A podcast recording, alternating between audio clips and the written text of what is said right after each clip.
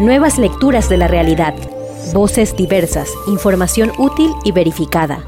A profundidad para entender y compartir. Ecuador Chequea, el podcast. Hola amigos y amigas, bienvenidos a nuestro programa Ciencias versus COVID. Hoy trataremos sobre cómo cuidar nuestra salud mental en esta pandemia. Nos acompaña el magíster, eh, que es eh, psicólogo clínico, Cristian Silva, docente de la Universidad Central y también docente de la Universidad Tecnológica Indoamérica. Tiene algunos estudios de especialización, entre ellos psicoterapia cognitiva conductual en niños y adolescentes. Bienvenido, magíster. Buenas tardes con todas y con todos que están conectados por este medio de comunicación. Bueno, las medidas para reducir el contagio de la COVID-19 se mantienen, como el distanciamiento, el teletrabajo, la educación a distancia. Sin embargo, esto puede verse afectado por los cambios inesperados, ¿no? Y la mezcla de estos tiempos y espacios en el hogar o sea, también esto puede causar algunos problemas eh, en nuestra salud mental. A propósito, el 10 de octubre es el Día Mundial de la Salud Mental. Esto lo proclamó la Federación Mundial de la Salud Mental y la Organización Mundial de la Salud. Se celebra desde el año 2002. Bueno, eh, Magíster, iniciamos con nuestro espacio de ciencias versus COVID. Bueno, iniciamos eh, bueno, nos gustaría que nos cuente un poco por qué es importante cuidar o mantener nuestra salud mental. Eh, a ver, eh, nosotros debemos entender al ser humano desde una visión integral. ¿Qué es una visión integral? Eh, que tanto la mente como el cuerpo van a estar siempre entrelazados. Entonces, cuando nosotros comenzamos a entender al ser humano desde esta visión, vamos a entender que este proceso tan particular, sobre todo en el que ninguno de, los, de las personas en este planeta estábamos preparados, exige de nosotros uh, mentalmente un desgaste muy fuerte. Y esto, este desgaste mental va a traer indudablemente una afectación directa a la salud física. Primera parte. Segunda parte que es importante entender es la propia salud mental nuestra forma de cómo reaccionamos a este, este evento tan estresante y cómo eh, eh, reaccionamos a las relaciones que, con las que vivimos, con las que convivimos el día a día. Entonces, eh, ¿por qué es tan importante cuidar la salud mental? Porque es un gran todo.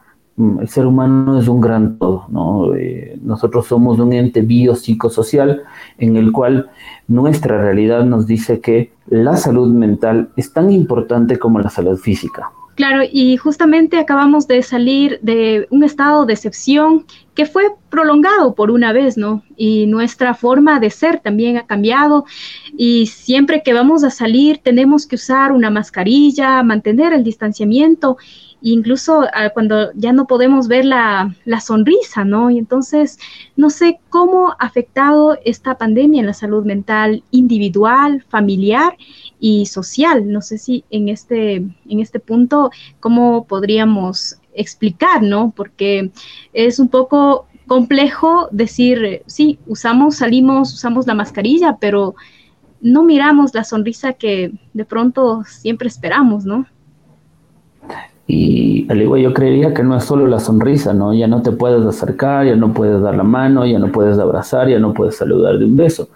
Entonces, eso ha cambiado nuestra realidad, nuestra forma de relacionarnos con los demás seres humanos. Yo ya lo mencioné hace un momento cuando dije que el ser humano es un ser biopsicosocial en el cual para muchas personas, no digo para todas, pero para la gran mayoría, el sociabilizar es un ente importante cuando nosotros hablamos de trastornos de salud mental, especialmente los más comunes en, nuestra sociedad, la depresión y la ansiedad, nosotros hablamos que una de las fortalezas, uno de los factores protectores es la socialización y también a veces nosotros en, casos especiales de depresión mandamos a la persona que socialice.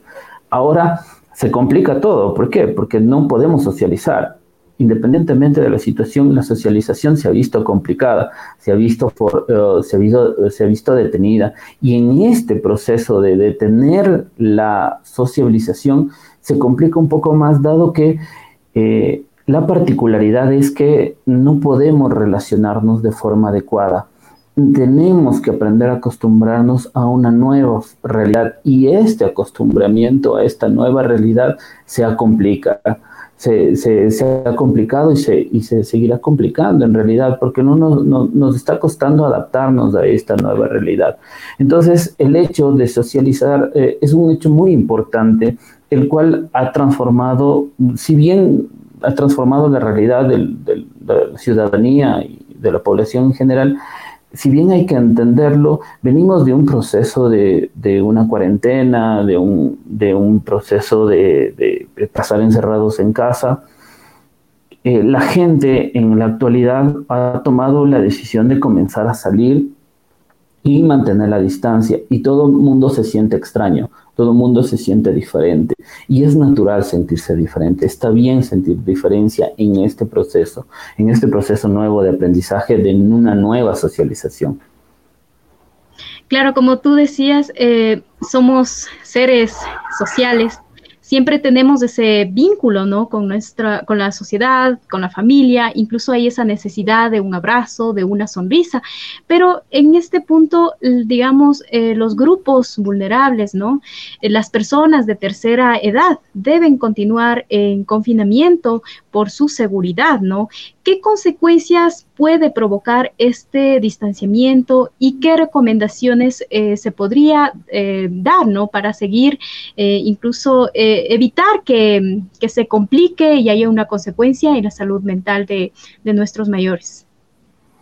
A ver, vuelvo y repito, la socialización es un ente tan importante que las investigaciones nos han demostrado que con el paso de los años uno de los factores protectores para el Alzheimer es la socialización, es el estar en un ente social. Ahora, el adulto mayor, la persona de la tercera edad, eh, no puede socializar de una forma ah, esperada. No puede socializar con las personas de su misma edad, no puede socializar con sus propios familiares, no puede socializar con el vecino de al lado. Entonces, en cierta manera, lo, lo, lo, seguimos teniendo enclaustrado, lo seguimos teniendo eh, por su propia protección, claro está, no, no, no digo que esté mal, eh, eh, es, es, por su propio bien.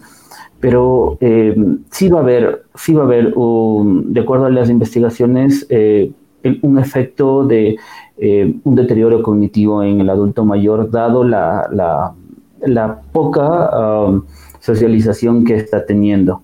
¿Cómo podemos nosotros como familiares de un adulto mayor, cómo podemos nosotros como sociedad ayudar al adulto mayor a que esto no sea de, la manera que esperamos? Eh, utilizando medios tecnológicos, ¿no? Tratando de proveerles de eh, información de sus familiares, de videollamadas, de grupales, donde él pueda ver a los nietos, a los hijos, a los amigos, a las amigas, entendiendo también que hay algo que va a pasar indudablemente esto, que es la pérdida de, adultos mayores, de fallecimiento, que va a ser también un... Bueno, en estos, en estos momentos eh, también existen algunos cambios que se han dado en nuestro hogar, ¿no? Por ejemplo, el teletrabajo. Eh, por ejemplo, anteriormente no teníamos esta opción de trabajar en casa, ¿no? Pero con esto es como que nos obliga y también tenemos que, tenemos ese reto de, no sé, de, llevar la oficina a la casa, ¿no? Entonces, aquí no sé si de pronto eh, al respecto existe algún estudio ya, porque ya han pasado algunos meses en los cuales se ha optado, ¿no? Por incluso hacer un trabajo en casa, en algunos casos, en algunos casos, ¿no? Pero eh, ahí no sé cómo eh, podríamos sobrellevar esto cuando nuestro hogar se ha convertido en un espacio laboral, en un espacio de estudio. Mm. Bueno, hay una investigación en, Colombia, que es uno de los países que tiene la psicología industrial un poco más, um, más arraigada, diría yo, más que un poquito más fuerte, sobre el desgaste que ha venido, el, tenido el hecho del teletrabajo. Eh, muchas personas que pueden estar escuchando este programa van a identificarse con lo que va así. En el teletrabajo se trabaja más, se trabaja más horas Hay una sensación de trabajo mucho más alta, un nivel de exigencia mucho más alto. Por dos cosas. Uno, porque hay que responder a lo que se hace en el trabajo naturalmente, con la exigencia natural de los jefes, y la otra, la sensación de cuidar el empleo. Eh, este desgaste, este desgaste ah, lleva a la, persona a vivir en, un constante estrés. Eh, está constantemente estresado, mm, eh, irritable y otras, otras afecciones que van a acompañarlo. ¿Por qué? Porque em, el problema del teletrabajo es, como yo les había dicho, se trabaja más horas durante el día porque las llamadas son desde las siete y media, cuando tú normalmente entrabas a las, a las 8, te tomaba unos 15 minutos ir a tu puesto de trabajo, sentarte y comenzar a hacer tus actividades. Ahora desde las siete y media comienzan a llegar emails, eh, llamadas, y así durante el día hasta que te logras levantar de tu puesto de, de la casa donde acomodaste el lugar a las 7, 8 de la noche y sigue recibiendo llamadas. Entonces hay algo que nosotros llamamos el burnout, que es el, síndrome del quemado. Las personas están agotadas, estresadas por tanta carga laboral, especialmente las personas que trabajan en los niveles gerenciales, ¿no? que es un poquito más mm, de responsabilidad mucho más alta de organización. Entonces podríamos decir de que em, el impacto del trabajo en casa eh, está siendo negativo porque no es una forma normal de, vivir. Eh, en, realidad, lo, en realidad lo que estamos viendo es que las personas están respondiendo no de una forma adecuada. ¿Por qué? Porque no están organizando su tiempo. Una de las recomendaciones más fuertes que se dio al inicio, cuando empezaba el teletrabajo, es organice su tiempo, organice un su espacio, trabaje y trate de organizar su tiempo para que trabaje las mismas horas que trabajaba cuando iba a oficina. Pero ¿qué es lo que ha pasado? Dado el nivel de exigencia y, el, y esta sensación de querer cuidar el trabajo, ha hecho que las personas dediquen mucho más tiempo del esperado a las actividades laborales y entonces nos encontramos en una persona que está trabajando 10, 12 horas y no está teniendo una desconexión adecuada, que es lo ideal para mm, poder manejar su tiempo. Pero en, ese aspecto, ¿cómo cuidamos nuestra, nuestro bienestar? ¿Cómo, no sé, cómo debemos actuar frente a eso? Y algo que justo iba a decir también, una madre de familia tiene que responder a su actividad laboral y a la actividad escolar de los chicos que están en casa, entonces mucho más desgaste. ¿Cómo poder hacerlo? Debemos volver a tomar y hacer las recomendaciones que se han dado al principio de una forma un poco más estricta. Cumplir las horas de trabajo esperadas desde un horario de, de 8, 9 horas, no más porque uno necesita desconectarse de la actividad laboral, necesita descansar para poder tener un sueño conciliador, poder alimentarse bien y poder dedicarse a actividades de ocio. El problema es que mm, no estamos distribuyendo bien el tiempo. Entonces, la primera recomendación es distribuya bien el tiempo. Distribuya bien el tiempo en el cual usted pueda organizarse tanto la actividad laboral como las otras actividades que tiene que cumplir. Si es madre, si es padre, acompañar a los hijos en la, en la educación. Pero si no lo es, también actividades de ocio. Desconectarse el fin de semana, desconéctese, pues, eh, camine, si no puede, si se recomienda, eh, se recomienda la Organización Mundial de la Salud, no recomienda actividades físicas en lugares cerrados recomienda hacer actividad física en lugares donde haya mucha ventilación, salga a caminar. Se recomienda que nosotros deberíamos caminar alrededor de 15 a 20 minutos diarios. Camine, um, trote, haga bicicleta, que se pueda distraer, que pueda sacar su mente de la carga laboral que es bastante fuerte.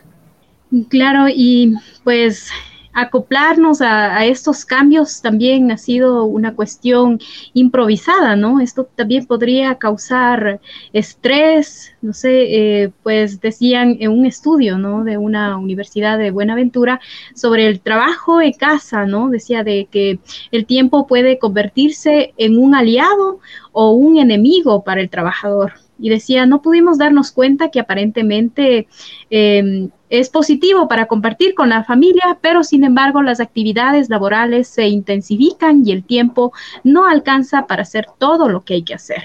Eh, y, eso, y eso, es un común denominador de todas las actividades ah, laborales, ¿no?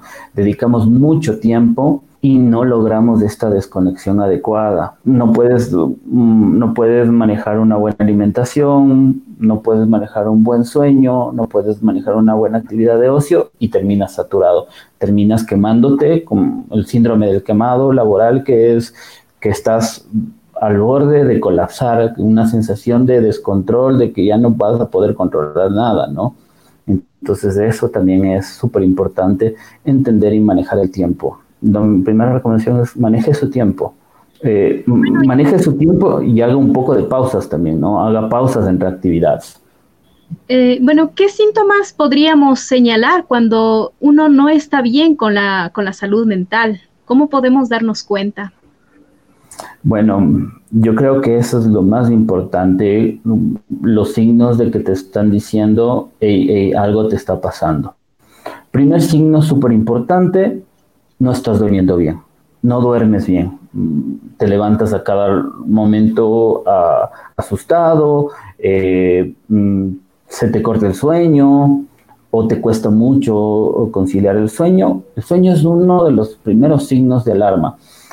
Y, aquí es súper importante entenderlo porque hay un, hay un órgano chiquitito en el cerebro que se llama amígdala. La amígdala es aquel, aquel órgano cerebral que se activa cuando nosotros estamos en una situación de estrés, preocupación, miedo, es el que se activa. Pero este órgano tiene muchas conexiones con otras partes del cerebro que se encargan del sueño, la alimentación y las actividades eh, neurovegetativas. Entonces, cuando nosotros encontramos que la amígdala se activa, nos damos cuenta de que la persona no duerme bien, no come bien, o come poco o come en exceso comer en exceso es que estás constantemente con hambre.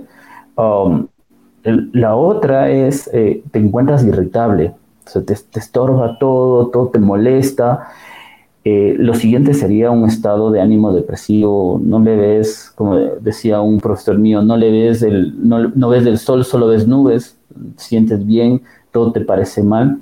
Y otra de las cosas, de los signos de alarma más importantes son relaciones caóticas en el nivel familiar. La familia comienza a tener muchos roces, ¿no? Pequeños roces por cosas que antes eran insignificantes, que a veces pasaban desapercibidas, ahora comienzan a ser muy importantes que generan dificultades a nivel familiar. Entonces, son pequeños signos de alarma que te están diciendo, hey, ya estás saturado, ya te está pasando algo o algo te está afectando necesitas ayuda o necesitas hablar o desconectarte. Claro, y también el estrés, eh, incluso por evitar un posible contagio del COVID, ¿no? Bien, esto. Eh, y es súper importante aquí. Nosotros um, hemos categorizado como, que te podría decir, como tres miedos importantes. Un miedo importante al que va a pasar en el futuro, quieras o no, todavía el futuro es incierto, nadie sabe lo que va a pasar. Seguimos en la búsqueda de la vacuna, pero no la encontramos y estamos en una incertidumbre completa. La segunda es el miedo indudable a ser contagiado y con este un miedo a la muerte o a la muerte de un familiar cercano y el miedo indudable a responder a las actividades, al, la actividad socioeconómica, ¿no? al generar divisas para sustentar a la familia. Entonces, eh, aquí lo que yo diría que, es un, problema de salud mental es esta constante vigilia de la persona en ser, uh, posiblemente ser contagiada. Nosotros hemos visto que durante la pandemia las personas que tenían trastornos obsesivos compulsivos de base desbordaron su trastorno. O sea, si se les recomendamos lavarse las manos, las personas se lavaban 20 veces más las manos. Entonces, comienza a ser que ya personas que tenían un problema de salud mental de base comenzaron a ver desbordada en, este, en, este, en este miedo persistente a ser contagiado, ¿no? Que en cierta manera el miedo, el miedo, un pequeño miedo, es es amigo. Hay, nosotros, ah, los que seguimos un tipo de corriente de la psicología, le decimos las emociones amigas y enemigas. El sentir un poco de miedo es un poco amigo, porque te, te, lleva a tomar medidas de precaución, lavarte las manos, desinfectarte, eh, tocar algo y, desinfectarte, y eso te ayuda a tener y cuidarte y no contagiarte. Pero ya el miedo paralizante también lo hemos visto en esta pandemia, ¿no? Hemos visto las personas que no salen ni del cuarto por miedo a ser contagiadas. Claro, ¿y qué deberíamos hacer al respecto para no caer en la depresión, en la ansiedad? ¿Cómo prevenimos esto? A ver, mm, nosotros debemos entender tres cosas súper importantes para evitar esto. Yo creo que la primera, la, primera parte importante es evitar las noticias, um, los fake news, ¿no? Las noticias mm, que no tienen una fuente de verificación, ¿no? En la cual te dicen, no, ya mutó y ahora, eh, ahora, se va a poner peor. Si usted va a ver noticias, vea noticias de un lugar donde pueda comprobar y en un horario específico. Segundo, yo creo que es súper importante comenzar a hablar de, las cosas que le preocupan. Si hay algo que le preocupa, le molesta, háblelo con una persona de confianza, coméntelo, y no se lo guarde. Entre más se guarda, más disfuncional se vuelve la situación. ¿Qué es lo más importante en este punto? Comenzar a hacer, a permitirse salir a hacer actividades al aire libre donde usted tenga la seguridad de que no se va a contagiar, ¿no? manteniendo la distancia, eh, manteniendo un, manejo de la mascarilla, del lavado de manos, de la desinfección, pero comenzar a, retomar pequeños espacios de esparcimiento, pequeñas actividades de esparcimiento. Yo creo que lo más importante es informarnos por medios de comunicación adecuados, eh, hablar sobre las cosas que nos molestan y comenzar a tener actividades de esparcimiento. Y si a pesar de eso usted siente que no logra salir de, esta sensación de asfixia y de agobio, tiene, mm, puede recurrir a los profesionales de salud mental. Hay algo que yo eh, siempre le digo, muchas de las veces pensamos que la, sociedad en general piensa que ir al psicólogo es ir porque uno está loco, se ha vuelto loco. Yo siempre le digo a mis pacientes, vea, los primeros psicólogos ya ocupaban a toda la gente, la gente loca. Entonces a, los, nosotros, a los nuevos, nos toca trabajar con las personas normales.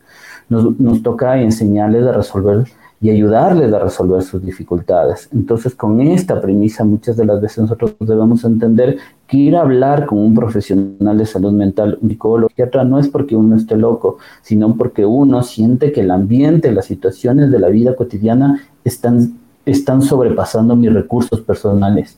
Y cuando han sobrepasado mis recursos personales, yo necesito ayuda de alguien más. Claro, entonces tenemos que mantener nuestra rutina, ¿no? Y o si no, crear nuevas rutinas para no, no quedarnos en casa encerrados, pero sí que seguir con, con las medidas para evitar contagios, ¿no?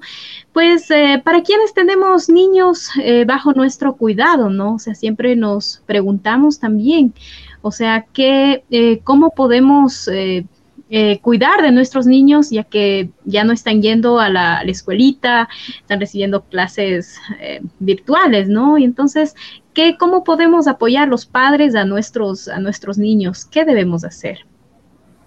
El trabajo con los niños es, um, yo siempre digo que es lo es uh, complicado entenderlo, pero es fácil aplicarlo. Con el niño es, es hay que entenderlo desde una perspectiva súper buena, súper clara. Hay que informarles primero de las situaciones que están pasando. Eh, un niño que entiende, que está informado de lo que está sucediendo, es más fácil que se adapte a las situaciones. El problema de ellos es, um, el problema de ellos al principio es la poca adaptación que tienen a las situaciones. No se pueden adaptar, les cuesta, se les dificulta adaptarse a nuevas situaciones. Entonces, cuando nosotros le informamos lo que va a pasar, él ya tiene una idea y se le hace mucho más fácil adaptarse. Muchas de las veces creemos, no, es que es chiquito y no va a entender. No, es que si nosotros le informamos con sus palabras, utilizamos cuentos, Eh, la OMS en su campaña del inicio de la pandemia mm, trajo muy buenas actividades de cuentos para poder informar a los niños sobre el COVID. Eh, explicarle um, lo que está pasando, entenderle por qué ahora ya no va a la escuela, hacerle entender por qué ahora ya no va a la escuela y cuál es la nueva realidad. Establecer un espacio específico donde él vaya a tomar sus clases en el horario que va a hacerlo y después proponerle las tareas.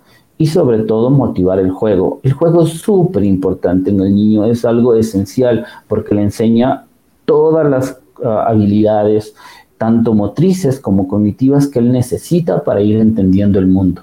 Claro.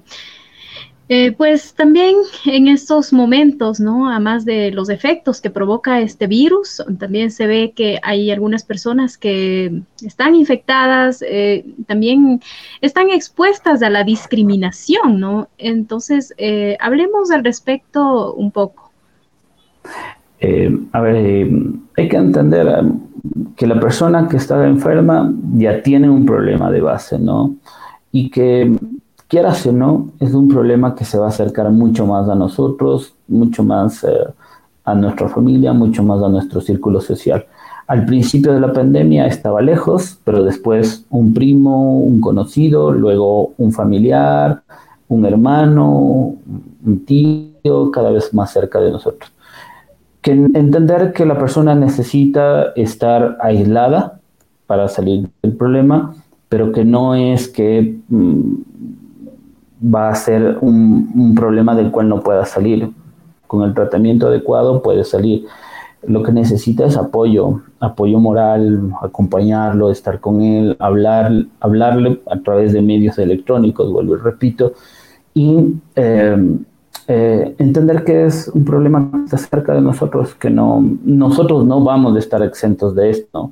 No es que por más eh, situaciones que vivamos, ahora la Organización del Mundial de la Salud nos dice que el contagio puede ser en cualquier lugar y, no te diste cuenta, entonces cualquiera puede ser sujeto de, de enfermarse de esto, de esto que cambió el mundo tanto. Claro, a pesar de que no hay un medicamento para, la COVID, hay personas que se han recuperado, ¿no? Pero eh, no se ha hablado de, salud mental, no sé cuál debería ser el tratamiento, el seguimiento que se debería dar, ¿no? O sea, porque me imagino que eh, puede dejar alguna alguna secuela, alguna consecuencia en la salud mental, ¿no? Y cómo debería ser eh, cuidado. Em, a ver, indudable que va a afectar la salud mental. Vuelvo y repito, somos seres humanos íntegros. Lo físico se une con lo mental y lo mental con lo físico siempre. Y va a haber algo que nos va a terminar afectando. ¿Qué es lo más importante? Eh, que la persona que ha sufrido o ha vivido COVID mm, apóyese en un profesional de salud mental. Eh, tienen los profesionales particulares, como en mi caso, tienen servicios del MSP como el 171 o 6, tiene telesalud.es de la Universidad Central, las universidades del Ecuador también están trabajando en teleasistencia psicológica de forma virtual, háblelo, no se guarde las, cosas. Entre más usted logre sacarlo, va a ser mucho más fácil para usted si usted se lo guarda, no va a poder eh, sentirse bien. Claro, pues empezamos a vivir una nueva normalidad, ¿no? ¿Qué va a pasar de aquí en adelante con la salud mental individual y social? ¿Qué nos recomienda? A ver, nosotros eh, debemos entender algo súper grande. La, la, OMS proyectaba para que el 2021 las enfermedades de, atención prioritaria iban a ser la ansiedad y la depresión. Ahora yo creo que eso se ha multiplicado por la situación. Eh, ¿Qué debemos hacer nosotros para, para esta nueva realidad? Mm, primero, aceptar que va a haber un tiempo de adaptación, que esto es una realidad totalmente diferente en la cual eh, todo es distinto, nada es igual a lo que antes teníamos y, que esta nueva realidad exige de nosotros un cambio, una nueva adaptación, irnos acostumbrando a todas las condiciones nuevas de vida, pero sobre todo entender que eh, esta nueva realidad es lo que nos toca vivir ahora. adaptarnos, eh, hablar, hacer deporte, pero sobre todo, sobre todo, eh, si yo siento que no estoy logrando manejar mis emociones, mis pensamientos, mi conducta está muy disfuncional, comienzo a beber mucho, a fumar mucho, a ser muy intolerante con las personas que están a mi alrededor, buscar un profesional eh, en salud mental que nos ayude. Eh, nosotros manejamos como una pirámide, primero la información, luego lo comunitario, las personas que están a nuestro alrededor y luego los profesionales de salud mental. Y luego sí la hospitalización y lo demás.